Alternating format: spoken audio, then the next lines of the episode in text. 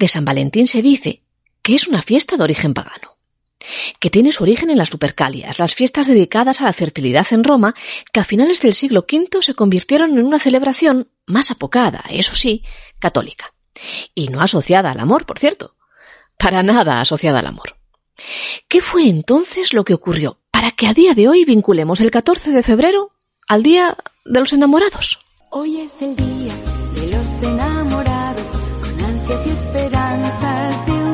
de. Pues para esa asociación tenemos que irnos a finales del siglo XIV, cuando el poeta Geoffrey Chaucer escribe el poema El Parlamento de las Aves y afirma, por primera vez en la historia que sepamos, que en el día de San Valentín fue cuando cada ave encontró a su pareja perfecta. Bien, esa es la teoría. Porque si después de saber este dato nos vamos a una hemeroteca digital, como lo es, por ejemplo, la del comercio, e introducimos San Valentín en el motor de búsqueda, nos vamos a llevar un chasco. Esta fiesta no aparece asociada a los enamorados hasta mucho tiempo después de la aparición del periódico, en 1878. En concreto, no aparece hasta la década de los 50 del pasado siglo XX. Y esa vez, sí, esa vez la explosión del amor como excusa para el obsequio al ser amado aparece en toda su extensión. Los que mucho se quieren anuncia uno de los primeros negocios en referirse a esta fecha en 1951, hoy 14 San Valentín, regalos de óptica Covadonga en corrida 2. ¿Qué habrá ocurrido? Bueno, pues, pues esto. Galerías Preciados presenta aún mayores rebajas que nunca. Efectivamente. Poco tiene que ver en nuestras latitudes el buen chocer con el hecho de que hoy celebremos San Valentín, y mucho más un asturiano. Ese sí que tiene mucho más que ver.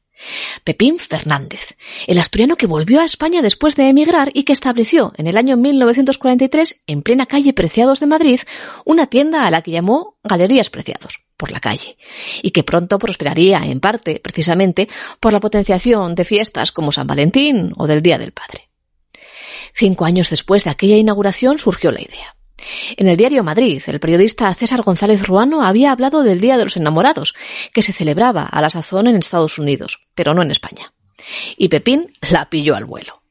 No tardó ni una semana en publicar en el ABC el primer anuncio que haya existido jamás en nuestro país sobre el Día de San Valentín y la necesidad de que los enamorados se regalasen cosas cada 14 de febrero. Aquel año sonaba en todas las radios esta canción.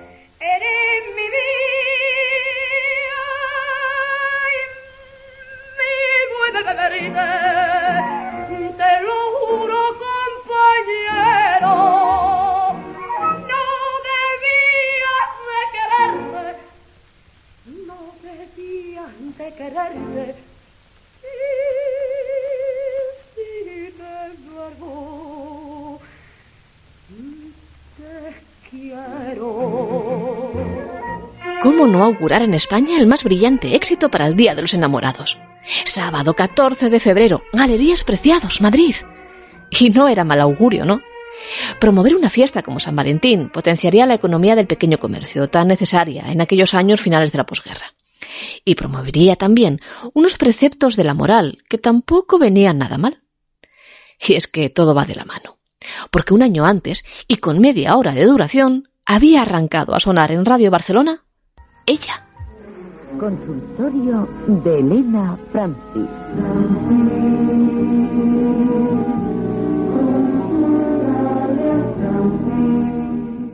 A partir de entonces y durante casi 40 años, el consultorio de Elena Francis se convirtió en un absoluto referente sentimental y moral de la población española, especialmente de las mujeres.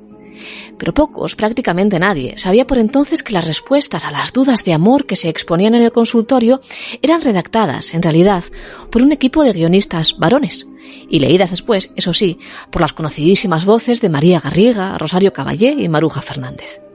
Los consejos exponían el ideal del amor y de la posición ante el mismo de la mujer, establecido por una ley no escrita que potenciaba la obediencia, la modestia, la contrición y la tolerancia a casi cualquier cosa, hasta las propias intolerancias, ya lo ven.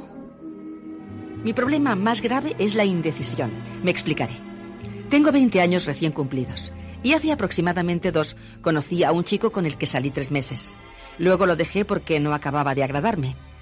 Desde hace un tiempo me viene llamando con frecuencia, insistiendo en que debemos vernos, hablar y así poder saber a ciencia cierta si nuestros sentimientos son auténticos. Aunque reconozco que es un muchacho que reúne muchas condiciones exigibles por una mujer, debo decirle también que es más bajo que yo. Y eso, señora, hace que mis amigas se burlen de mí. Y tal vez por esta circunstancia yo me muestre un poco a la expectativa. Porque, por ejemplo, recuerdo que en la época en que salíamos, más de una vez me prohibió que me pusiera tacones altos y me lo dijo con ciertos malos modos. Y todo porque no quería que se me viese más alta que él. Señora, ¿cuál cree usted que ha de ser mi reacción ante tales circunstancias?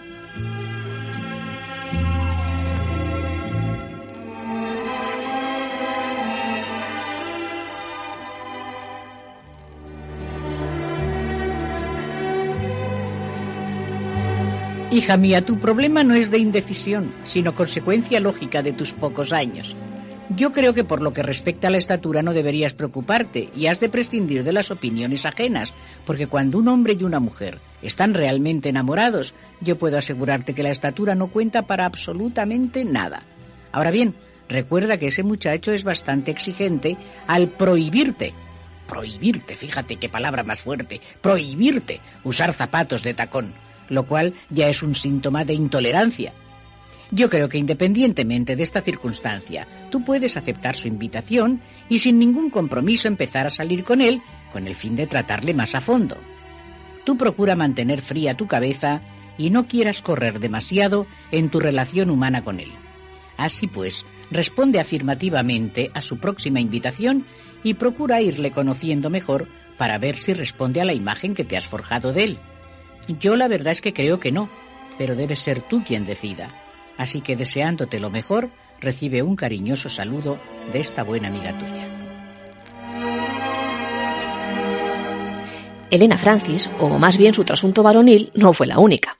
En todas partes cocieron habas, y los consultorios sentimentales, siempre dirigidos a la mujer, prosperaron en todas las publicaciones habidas y por haber. También en el comercio, donde la encargada de contestar las dudas y aconsejar a las enamoradas respondía al nombre de Guadalupe. Leemos en 1956, en vísperas de San Valentín, lo siguiente. Si no tienes novio, mujer, debes despabilarte. Y con eso del santo animar al chico que te ronda para que en este día se declare o visite la casa de tus padres, que es como decir ya lo tengo en el bote. A los maridos no les basta fecha. El marido, en cuanto deja de ser novio, se inmuniza contra estas cosas gratas. Y sigue. Tu mejor vestido y tu mejor sonrisa para este día de San Valentín. Una misa y un cirio al santo. Otro tanto a San Antonio para que no se enfade. Paces rotundas si has reñido con tu amor. Simulacro de celos la víspera del día 14. No hay tanto que fascine al hombre como saber que tiene celosa a la mujer que quiere. Visita a los escaparates de muebles. Disimulo hacia una lavadora electrónica para tu futura cocina. Proclamación de todas tus virtudes caseras, alabanzas al novio, alabanzas a montones. El día 14 de febrero, recuerda, puedes tener novio, afianzar unas relaciones y asegurar un matrimonio. San Valentín se ha hecho patrono de los enamorados, y entre broma y broma, si tú sabes hacerlo, se pueden lograr tantas cosas. Tú lo que quieres que me coma el tigre, que me coma el tigre. Mi carne está buena, y tú lo que quieres que me coma el tigre, que me coma el tigre. Mi carne es sabrosa, tú lo que quieres que En fin, las mujeres decían, eran las que exigían los regalos de San Valentín y la atención de los enamorados. Y que debían, aunque con procuro, hacerlo. Queridas niñas de ahora, ya está bien. Leemos en 1956. La civilización occidental está hecha de recaditos al oído, de hermosos intercambios de ramos de flores y de endecasílabos, hasta que comenzaron los alemanes con su manía de formar imperios. Todo esto viene a cuento de que se está convirtiendo el hermoso Día de los Enamorados, el Día de San Valentín, en un verdadero eslogan publicitario. Y esto se decía apenas ocho años después de que conociéramos la fiesta de San Valentín por medio, precisamente, del eslogan publicitario de Pepín Fernández. Tres años después, en 1959, la película El Día de los Enamorados, con Conchita Velasco y Mabel Carr, insistía en que estas cosas del querer eran puramente femeninas. Cada chispa es un suspiro. Te quiero, tormento mío. Tu amor para mí es como un relámpago, un trueno, una borrasca. El amor es pasión, es fuego, es una llama que arde. Un ciclón en medio de la noche. Una llama que arde sin consumirse. Te quiero con altas, digo con bajas presiones. Nuestro amor es como un huracán. Una llama que se enciende y que se apaga. ¡Qué barbaridad! ¡Qué montón de cursiladas estáis diciendo! Vaya, hombre. Claro, según tú, el amor viene a ser como un mechero de gas. Y por lo que tú dices, un parte meteorológico. Encima que te ayudamos. ¿Para lo que lo agradece? Ande que te zurcan. Ay, pobre mujercita exaltada. Eres sin querer pasto de todas las gangas de enero. No hay liquidación ni ventaja en la que no tropieces, compras y compras cuando el frío de la calle te da en pleno rostro, trayéndote a la realidad tus desesperadas compras. Tu entusiasmo es tan efímero como el amor de los galanes maduros. El peligro de tu defecto está en que nunca la mujer exaltada nace millonaria. Así reza otra respuesta del consultorio de Guadalupe en el año 1957, el mismo año, por cierto, en el que Isidoro Álvarez, histórico presidente del corte inglés, obtenía su primer puesto directivo en el gran negocio competidor de galerías preciados, con las cuales, por cierto, llegaría a hacerse. Ellos, ya se sabe, eran diligentes cuanto más competitivos y ambiciosos. Ellas, en cambio, maleables y vigiladas siempre por mor de su tendencia al capricho. Hoy, a casi 75 años de aquel primer San Valentín, todo ha cambiado mucho. El consultorio de Elena Francis dejó de emitirse en 1984 y comenzamos a descubrir que el amor va más allá de los regalos del 14 de febrero, sí, pero, pero también de los severos preceptos inculcados a lo largo de las décadas. O al menos así debería ser, ¿verdad? Que ha pasado mucho tiempo desde aquel anuncio de galerías y todavía mucho más pero que mucho, mucho más desde aquellas Lupercalias.